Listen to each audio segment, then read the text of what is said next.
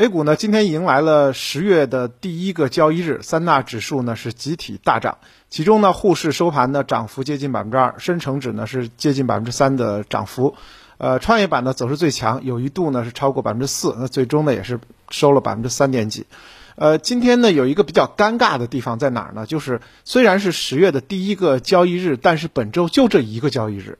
那么结束了今天的交易之后呢，后面又要休休两天，所以呢，本周今天的成交量，其实我个人觉得不太作数啊，因为基本上机构呢不会在今天呢大规模的进入市场。从市场的这个成交量来看呢，也仅仅比节前的这个交易日呢放大了一点点，今天只是七千亿的一个交易量。北上资金倒是比较积极，因为已经憋了大概有七八天了，所以呢，就是老外资金呢买入量呢超过了一百亿，所以整体来讲的话，是一个呃给我们了很大的希望，但是实际操作的层面呢，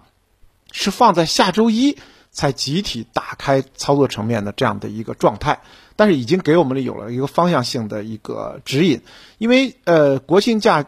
我们为什么在节前呢？是呃提醒大家警惕呢？是因为这一个假期比较长，害怕外围市场出现一些比较大的黑天鹅。但是目前从整个我们回顾国庆假期 A 股休市期期间的全球主要股指的表现来看的话，还是非常好的一个状态。港股呢？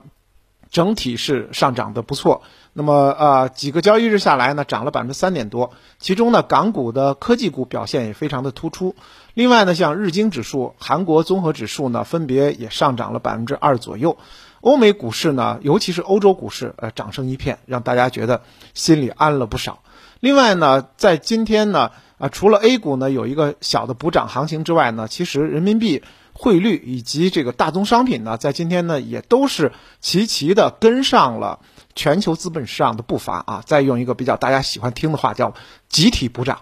那么人民币补涨的痕迹是最重的。呃，今天早盘呢，人民币对美元直接拉升了三百多个基点，呃，突破了三块呃六块八这个杠杆之后呢，继续在飙升，已经是呃创了呃去年四月以来的新高。而且呢，现在分析师都在表示说。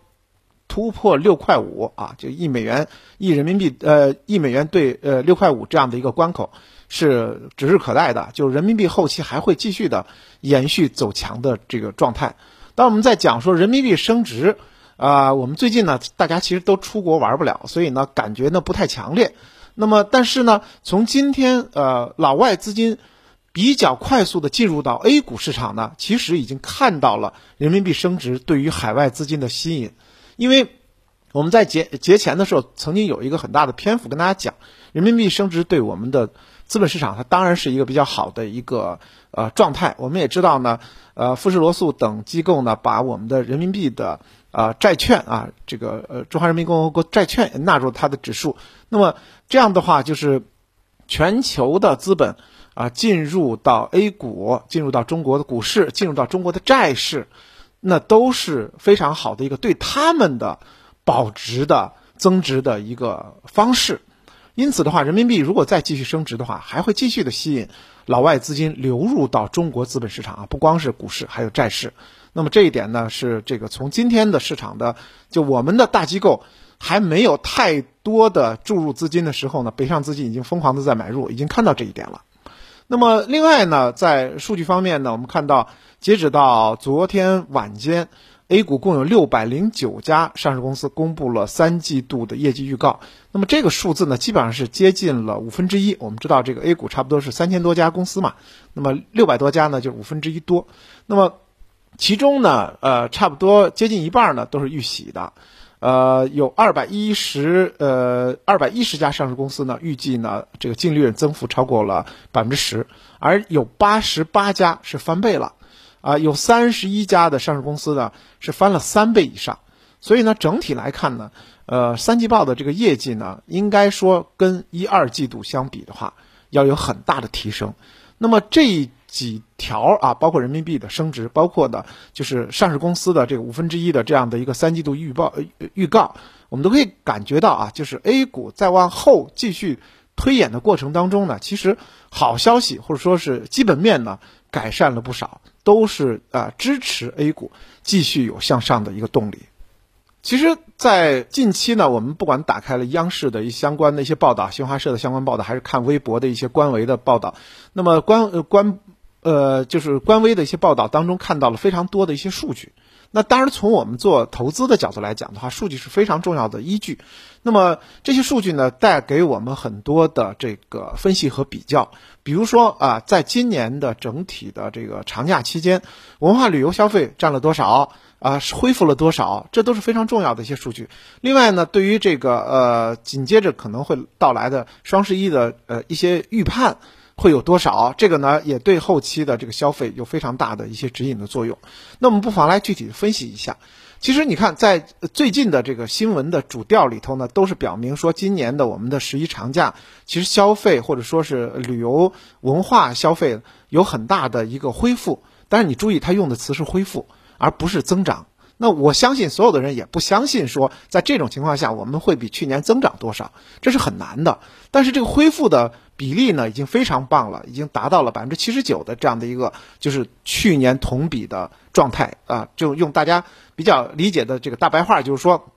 今年的整体的旅游的这个收入，旅游的人数呢是去年的同期的百分之七十九，而收入是去年同期的百分之六十九。也就是说，今年整个黄金周这个旅游消消费啊，是去年的差不多七成，这么一个状态。那么这个状态呢，说实话，就是应该说已经超乎了我们的这个预料啊，都觉得，哎，这个成绩算是不错了。但是呢，还有三分之一的差距，这是事实存在的。另外呢，就是十一小长假这样的一个呃过程结束之后呢，那么相关的龙头会发生迁移。之前的龙头我们在讲了，说比如说餐饮，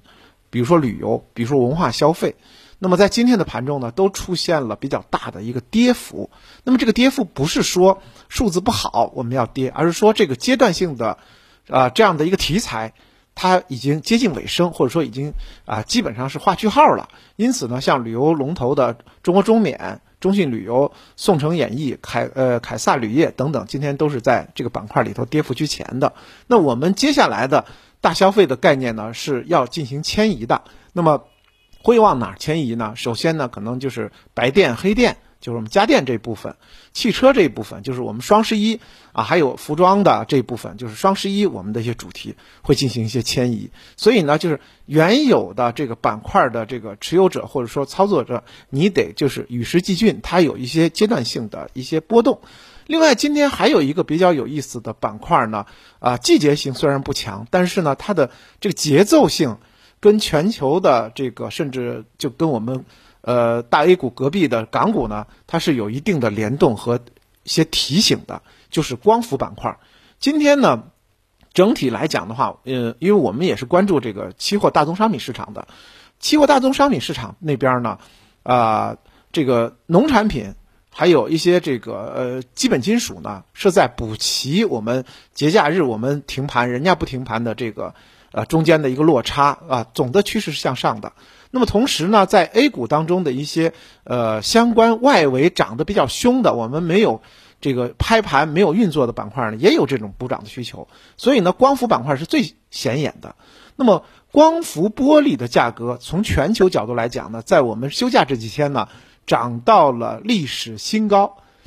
就说原材料的这个价格成了历史新高的话，那么我们一开盘就有一个补涨的这样的一个需求。那么其中呢，其实我们在这个海外的光伏龙头啊，弗莱特啊，这个在我们休假期间呢，这这一家就涨了百分之四十八，非常的强。那么当然原因也是因为全球的碳排放和再生能源呢，现在都在提倡这个新的一些这个战略的高度和平台。所以呢，后面十年呢，光伏呢是会有很好的一个行业景气度的。那么这是主要的，还有一个比较重要的是什么呢？玻璃涨价。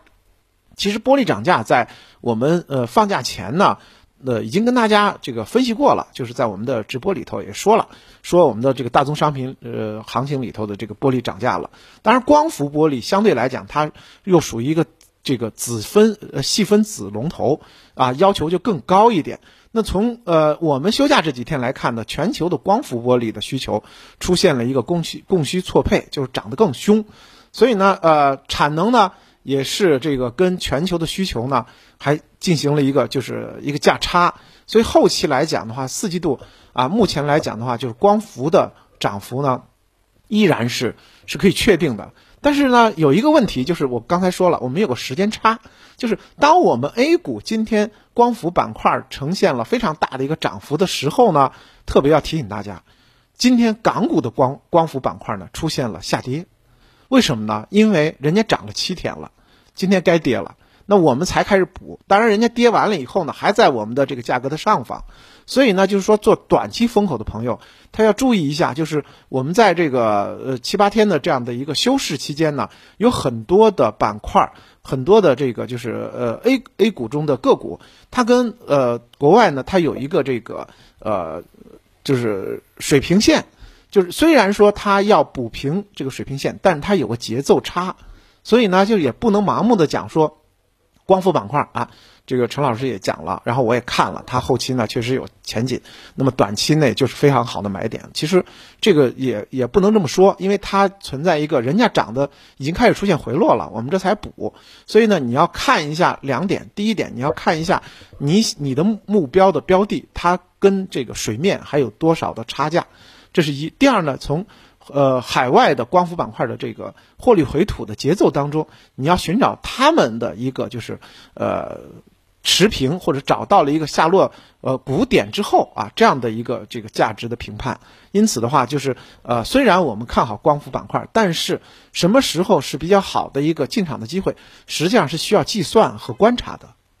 操作层面呢，呃，其实我们节目一开始呢，我个人的观点跟大家分享，就是说今天的。呃，盘面的具体的细节呢，其实参考性不强。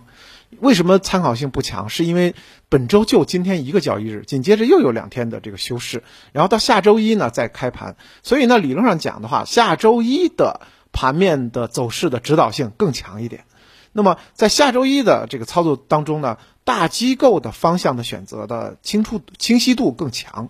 那么今天的盘面呢，只是就是相关板块的一个补涨，甚至这个补涨的节奏，刚才讲了，都跟全球都有一个错配。时间的错配，所以呢，下周一的这个相对来讲，它同步性就会更好一点。当然，我们在做大方向的判断当当中也提到了，说因为海外的这个市场，我就是市场不仅仅是股市，包括大宗商品市场，其实在我们这个双节期间呢，走的还是很强的。因此的话，首先海外的这种不确定性呢，在短时间内暂时消除。当然，我们在讲还有一个非常非常大的不确定性是十一月初的美国大选，但是这个呢稍微还跟我们现在有一个时间差，可以暂时放下来。那么，呃，同时呢，我们国内的假日经济带动的作用呢还是非常的明显的。因此的话，在整个的十月上旬上中旬呢，应该说 A 股的这个确定性还是比较强的。那么刚才我也讲了，还有个非常重要的确定性在于我们。呃，A 股上市企业三季报的整体的改善状况，刚才已经说了，还是比较理想的。当然，在这个炒作的方向上，除了刚才跟大家说的跟全球的这个相关板块的一个时间错配，给了我们可能呃填坑的这样的一个机会之外，当然还有一个呢，就是说三季报当中业绩有比较大的增速，或者说大幅超预期的情况带来的一些企业基本面的利好啊，包括比如说新能源。军工、电子、医药、可选消费啊，我们经常说到的，就上半年是刚性消费，下半年呢是可选消费。那么这个方向啊之内，它会有不同的这样的一个机会的存在。因此的话，在呃